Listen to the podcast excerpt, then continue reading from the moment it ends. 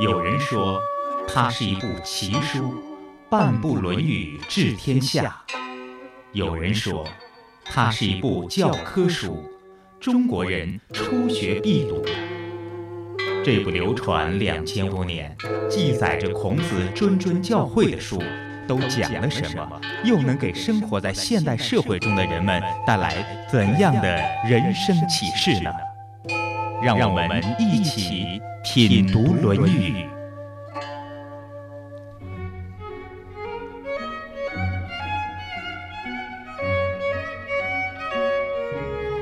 你想当官吗？被重视、被重用、被提拔、步步高升，是不是你的梦？这两年总是看到高官们由高高在上到阶下囚的消息。看到这样的消息，像我这样的小老百姓，自然从心里欢喜。欢喜之余，我又在想，那些还在掌着权、当着官的大小官员们，会因此不再贪婪，并学会当官吗？我的答案是未必。你想当官吗？你是不是连做梦都是当官梦？如果果真如此，那你今天就有福了，因为我将毫不吝啬地向你透露一点关于如何当官，又如何成为官场常青树的秘密。要想当官，就要获得两种力量：第一种，震慑力，获得渠道，看新闻、听消息、开大会，多了解了解那些落马大官们的。悲惨结局。第二种，智慧力，获得渠道：山东经济广播品读《论语》节目，听孔老夫子为您讲述那人生的真谛。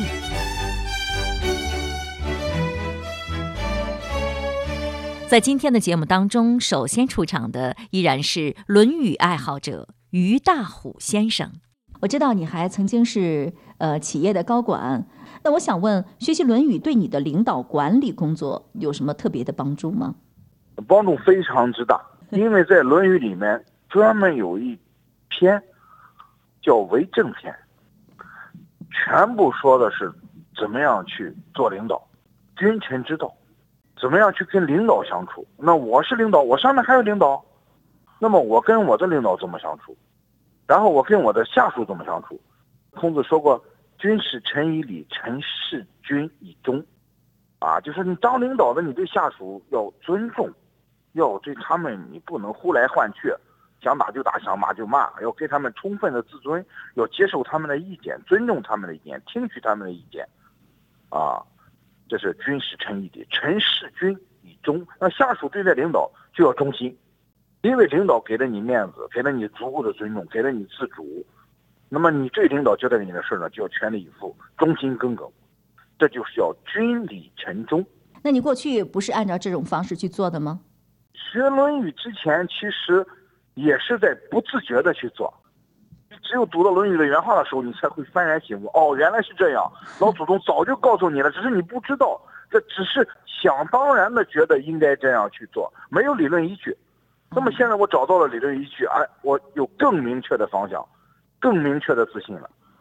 作为领导，还有居上要宽，啊，你对待你的下属要宽容，那下属都是要给你做事的，你的左膀右臂，你是头，他们是手手臂，做事过程中就难免有出现错误，出了错误怎么办呢？有的领导就是痛批，啊，把大家吓得以后都不敢畏手畏脚，不敢做事。我就不是这样啊，我就给大家机会。错了不要紧，错了我给你机会去改正。从这个错误里面呢，接受教训，不再犯错误就好了。这是叫宽恕啊，这个居上要宽。还有就是惠则足以使人，啊，实惠你就能够用人，要舍得给大家好处，能给大家物质上就物质上，不能给物质给精神上，啊，口头上随时随地的鼓励和表扬，这都极大的激发了员工的积极性。给大家机会，让大家有表现的舞台。对，给每个人机会，每个人都给他鼓励，全部是用鼓励的或者是侧面的这种表扬的话去激励他。整个公司的氛围，那真的是非常愉快哈，蒸蒸日上，全部是正能量。啊，我就是用正能量去感染他们。哎，那他们怕你不？不怕，不怕。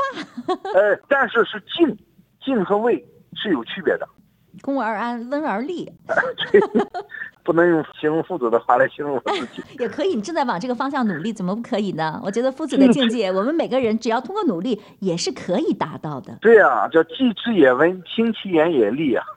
呃，因为员工嘛，本身你就是领导，你对他们你一定要体谅他们，还是回到那个树上，为他们着想啊，尤其是解决他们的后顾之忧，解决他们的问题，尽可能的给他们创造一切条件。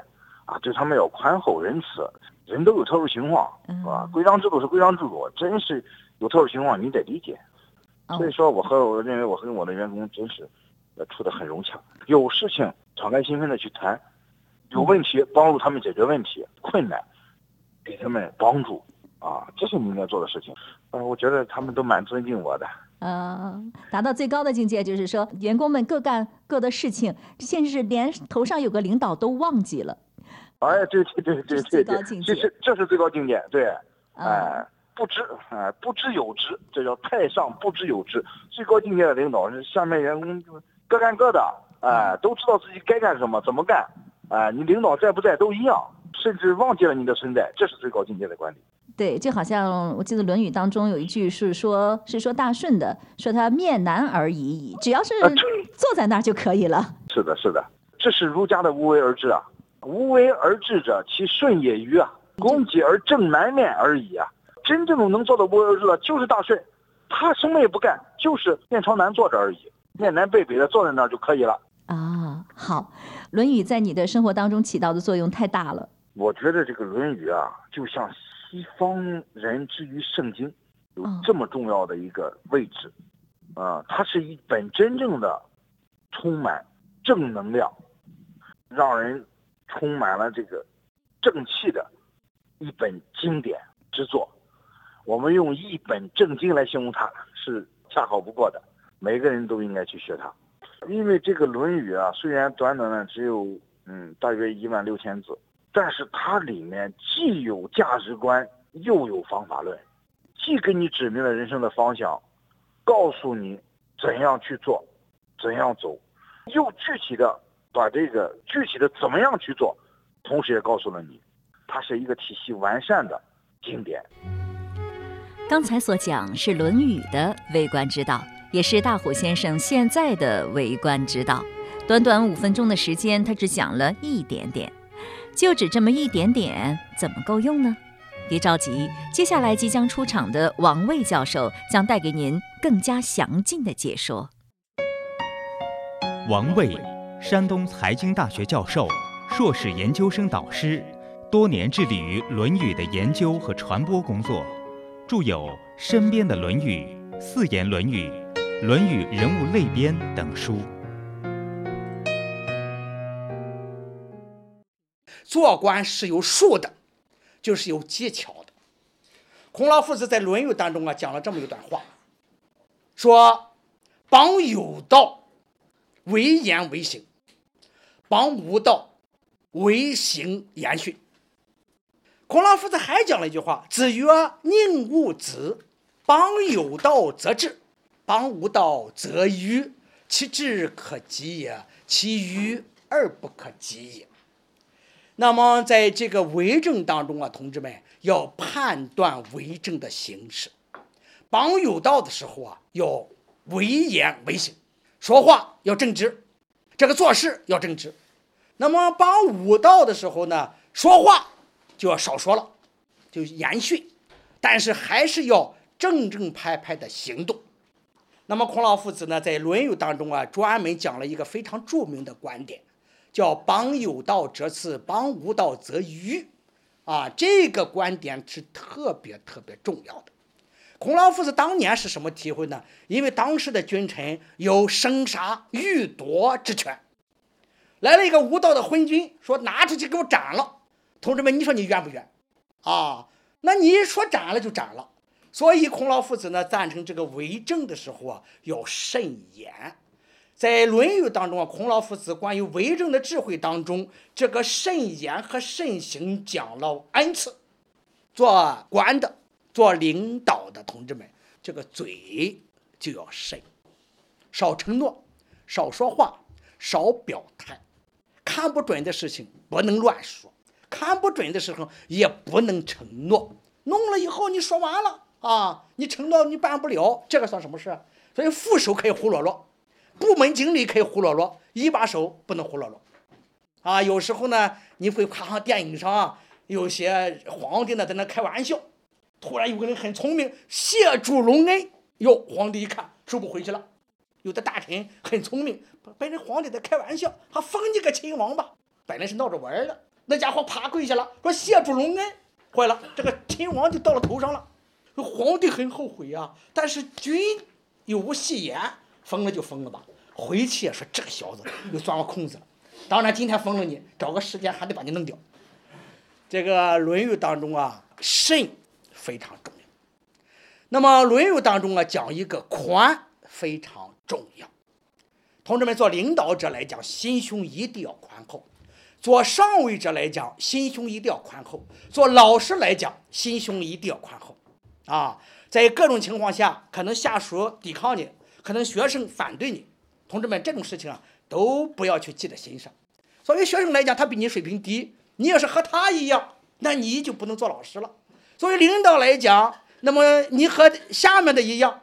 啊，你下面发脾气，我也发脾气；你骂我娘，我也骂你娘。完了，我们知道庐山会议一个著名的例子，毛泽东主席有一次开玩笑说：“彭德怀，你骂了我几十年娘，这一次我就骂骂你娘。”这个我不是编的啊，你看看那个庐山会议的一个记录上就专门有。同志们，这就不好了啊！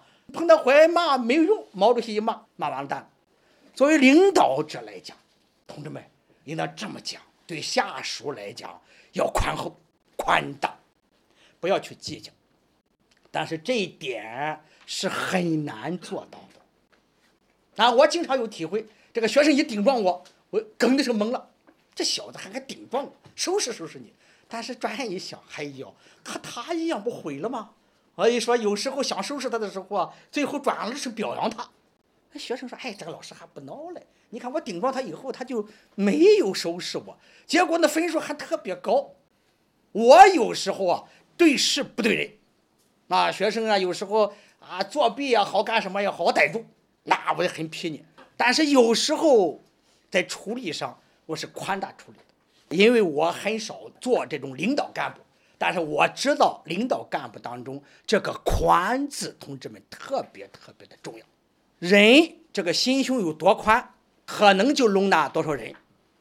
如果你的心胸很小，大概你容纳的人就很少。所以，做领导者呢，一个非常重要的因素就是不能记仇，不能记恨，尤其是和离你差得很远的人，你不能动真生气。这个宽啊，太重要了。曼德拉是南非的第一任黑人总统，这个人很了不起，从1962年开始做监狱，到1989年才被释放，在监狱里活了27年。同志们，你想这个在监狱里活二十七年多么难受啊！后来呢，这个人成为南非第一任黑人总统，在就职典礼的时候，他邀请了世界著名的那些政治家们出席，他还邀请了关押在罗本岛的时候三个看守来参加他的就职典礼，并且在这个就职典礼上，他把这个三个看守郑重其事的。介绍给各国的领导人，说今天我把他们请来，那么这三位就是当年看管我的三个看守，同志们，你别忘了这三个小子没少收拾他。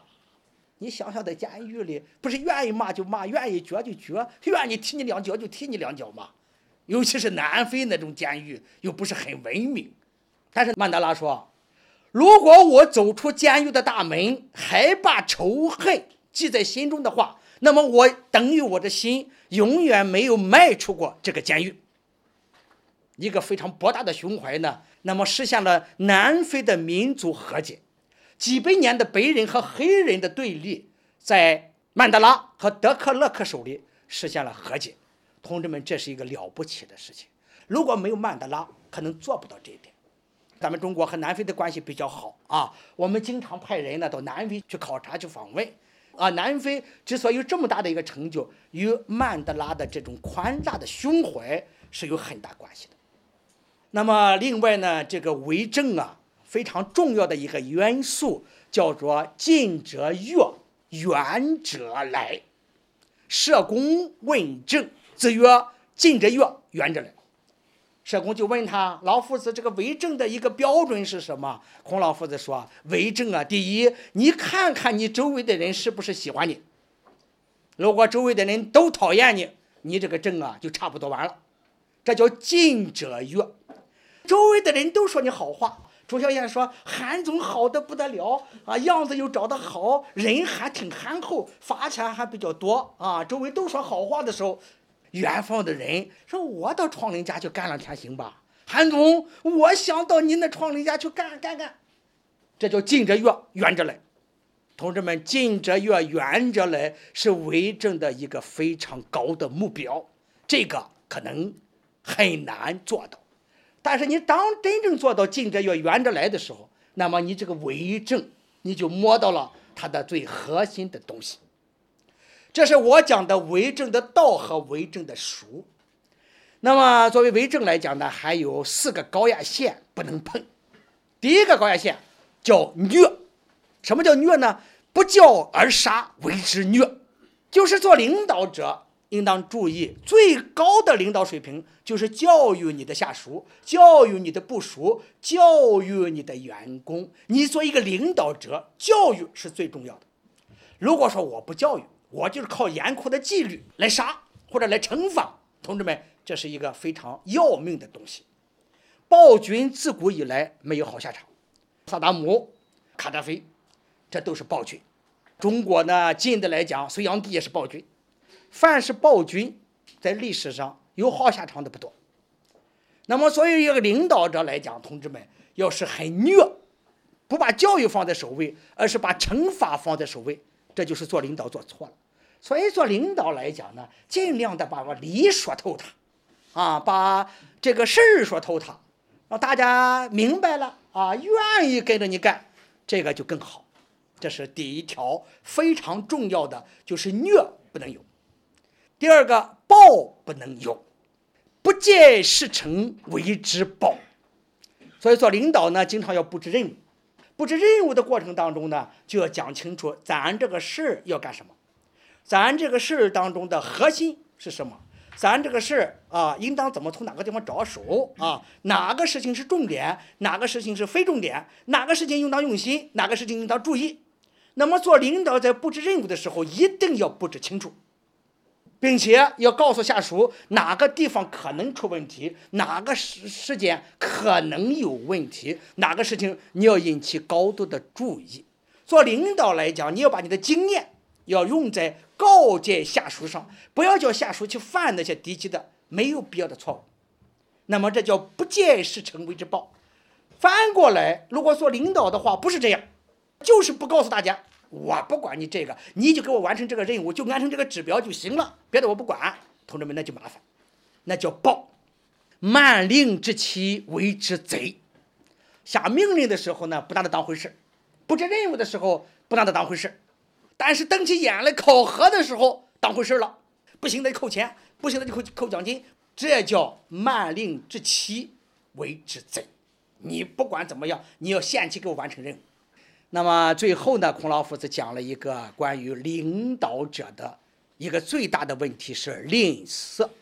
吝啬包括两种情况，第一个该给别人的不给别人，这就是吝啬啊。本来给人一个待遇，想尽一切办法就克扣这个待遇。哎呦，迟到五分钟扣一天奖金，迟到十分钟扣两天奖金，迟到半小时，一个月的工资没了。有的单位就是采取这种严格的这种制度，就是靠这种吝啬或者是坑人来做。那么还有一种吝啬呢，就是作为单位的领导呢，叫名誉吝啬。这个单位所有的奖状你会发现都是奖给一个人的，啊，有些单位的领导呢，啊，先进工作者是他。先进初级干部是他，反正是墙上都是挂的他，副手一个没有，下属一个没有，啊，先进劳动模范是他，五好家庭也是他，你反正是所有的荣誉都积攒在个人身上，尤其是一些公务员系统的一些人呢，喜欢把一些很多的荣誉都集中在自己身上。同志们，真正做领导的话，你要把这些荣誉分配给应当得的人。朋友们，不知道王教授的一番话对您的升迁之路有帮助吗？相信您懂得并做到了这一切，您的为官之路会更轻松、更顺畅，得到重视、重用、提拔，并节节高升，就有望了。今天关于为官之道，我们就暂且说到这里。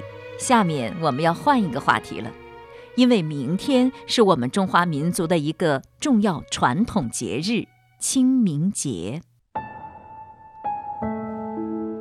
清明时节雨纷纷，路上行人欲断魂。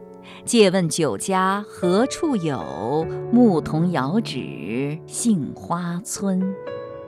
清明节已经有两千五百多年的历史，是我国最重要的传统节日之一。它不仅是人们祭奠祖先、缅怀先烈的节日，也是中华民族认祖归宗的纽带。关于祭祖，《论语》中有着怎样的记录呢？曾子曰：“慎终追远，民德归后矣。”曾子曰：“慎终追远，民德归后矣。”就是说，父母去世了之后，一定要严肃对待长辈去世这件事情，还要经常的祭奠啊，缅怀祖先。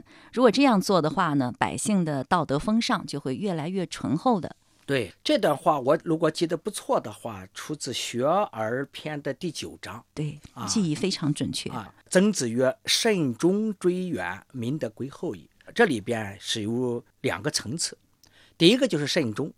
你讲到的那个慎终是非常对的啊！父母养养我们不容易，那么父母呢啊，总是要有离开我们的那一天。那么在父母离开我们的那个时段、那个时候，那么作为我们做儿女的来讲，应当尽最大的努力来对待父母去世这件事情啊，这叫慎终。我想呢，大部分人对这一点啊是做得非常好的啊。那么陪伴父母呢，度过这个最后的时光啊，也给父母呢一个非常好的归宿。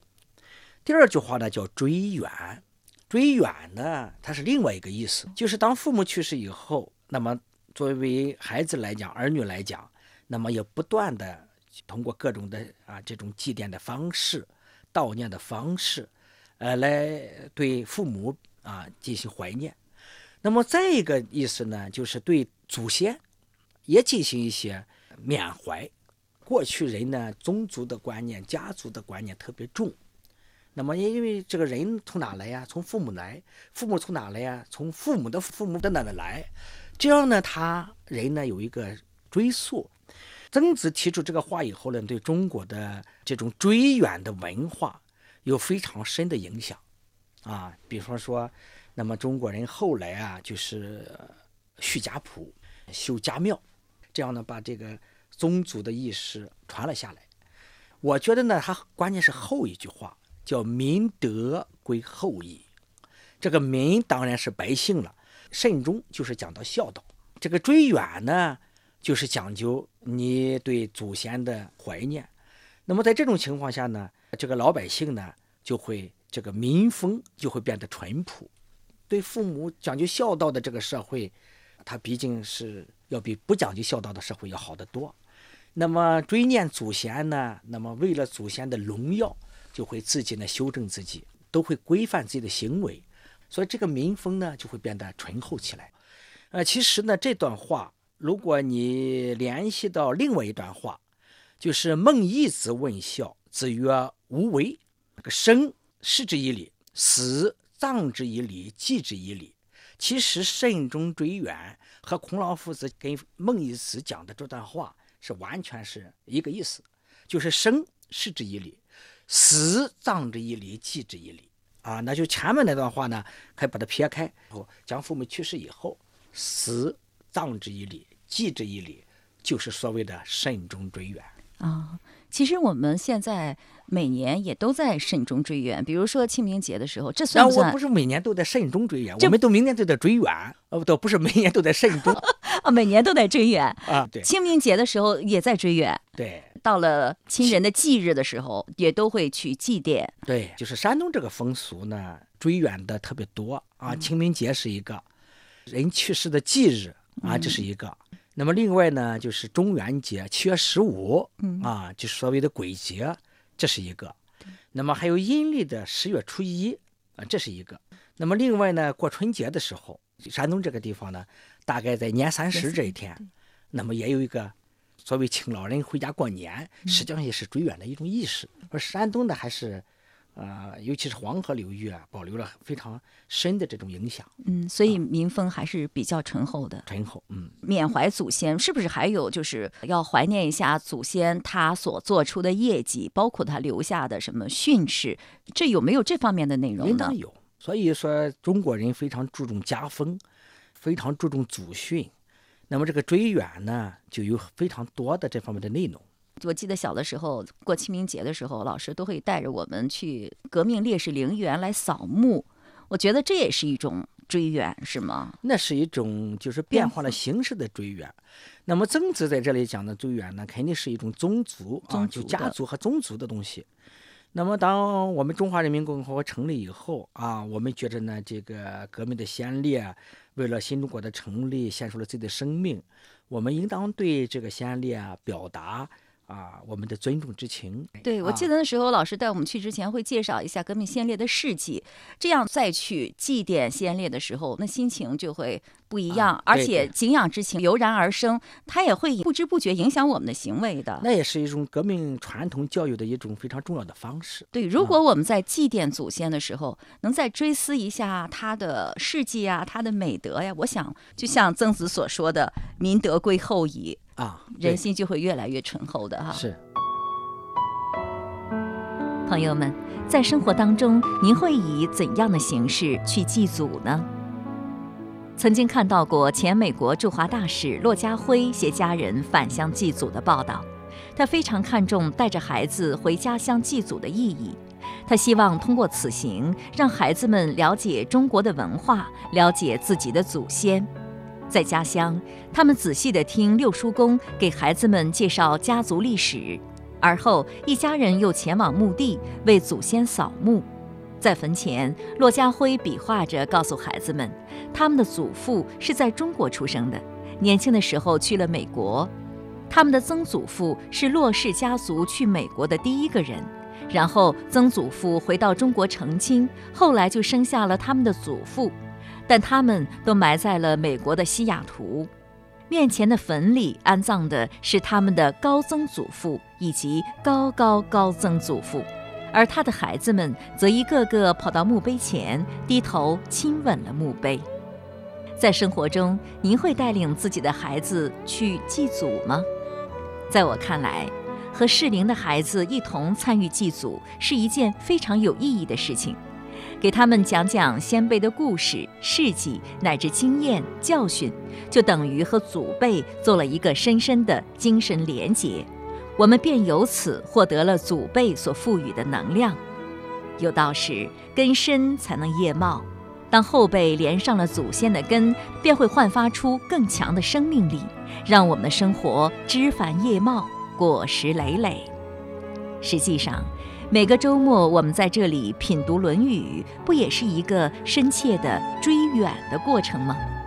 通过聆听孔子和他的弟子们的对话，我们就和祖先有了一个连结，他们的精神逐渐渗透到我们的生命中，我们在先人的精神滋养中，就会生活得更智慧、更明达。如果大家都能这样做，民德归厚矣。